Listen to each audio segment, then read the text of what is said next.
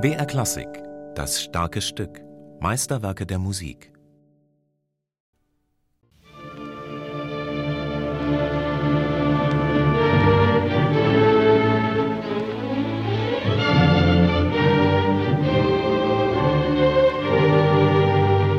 Als Robert Schumann am 7. Oktober 1853 seiner Frau Clara sein gerade vollendetes Violinkonzert am Klavier vorspielt, reagiert sie zurückhaltend. Es sollte der Anfang einer Rezeptionsgeschichte werden, in deren Verlauf das Konzert lange Zeit für düster und ungeigerisch gehalten wird, bis es schließlich am 26. November 1937, mehr als 80 Jahre nach seiner Entstehung, seine Uraufführung erlebt. Durch den Geiger Georg Kuhlenkampf und das Philharmonische Orchester Berlin unter Leitung von Karl Böhm.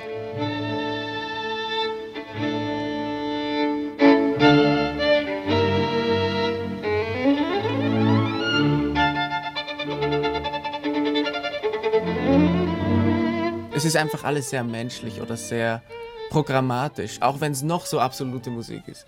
Es ist immer ein Ausdruck von seelischen Empfindungen oder auch von, von der Natur oder eben von sehr vielen verschiedenen Möglichkeiten. Und das persönlich auch zu empfinden, ist natürlich ganz wichtig.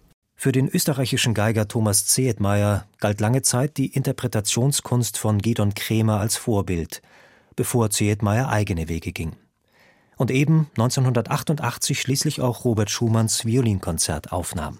Es hat sehr viele Variationen im Ausdruck. Es fängt eigentlich wie ein Lied an. Die erste Melodie ist wie ein Lied. Und dann kommt die Geigenmelodie dazu. Die empfinde ich eigentlich eher als Klage,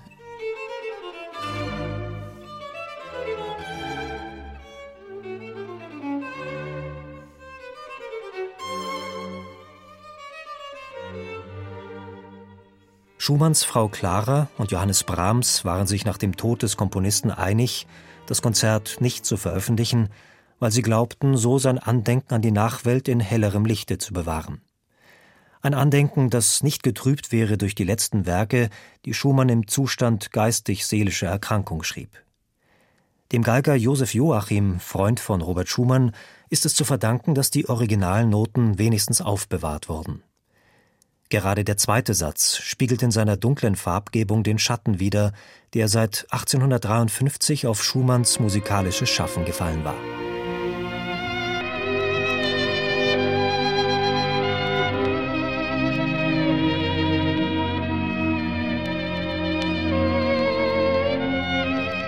Meine Musik kommt mir mehr und mehr so wunderbar verschlungen vor, bei aller Einfachheit, so sprachvoll aus dem Herzen. Alles ist verschränkt ineinander, unlösbar auf mehreren Ebenen. Kommentiert Robert Schumann sein Befinden in den letzten Lebensjahren.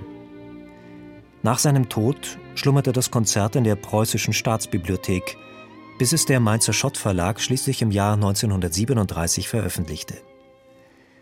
Die Uraufführung kam der Reichskulturkammer der Nationalsozialisten für ihre Jahrestagung in der Deutschen Oper gerade recht. Da konnte man einen deutschen Romantiker präsentieren. Attraktiv wurde das Konzert unter Geigern aber noch lange nicht, weil sich der solistische Part vor allem in der tiefen Lage bewegt, fernab der Register, in denen ein Violinsolist brillieren kann. So ist auch zu erklären, warum der Violinist Georg Kuhlenkampf, der das Werk 1937 zur Uraufführung brachte, Änderungen vornahm. Das Meister hat eine Oktave höher gebracht und er hat sehr viel virtuose Sachen rein. Das passt also so wenig zum Stück ist, wird es ganz anders. Und ich verstehe das überhaupt nicht.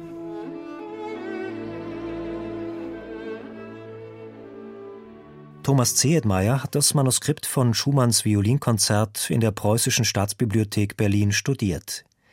Für ihn ist die originale Version als Basis seiner Aufnahme selbstverständlich. Ein Stück, das man eben nicht als virtuose Partie verstehen dürfe, sondern als emotional tiefschichtiges Werk, für das man als Geiger die nötige Reife bräuchte. Es ist ein wunderbares Manuskript. Es ist ganz klar geschrieben, ganz deutlich und sehr ausdrucksvoll. Und es ist, äh, also das kann nicht sein, dass er da nicht seine volle Schöpferkraft hatte, weil so genial und so toll. Und es gibt sehr viele Bearbeitungsversuche, die alle total scheitern, finde ich.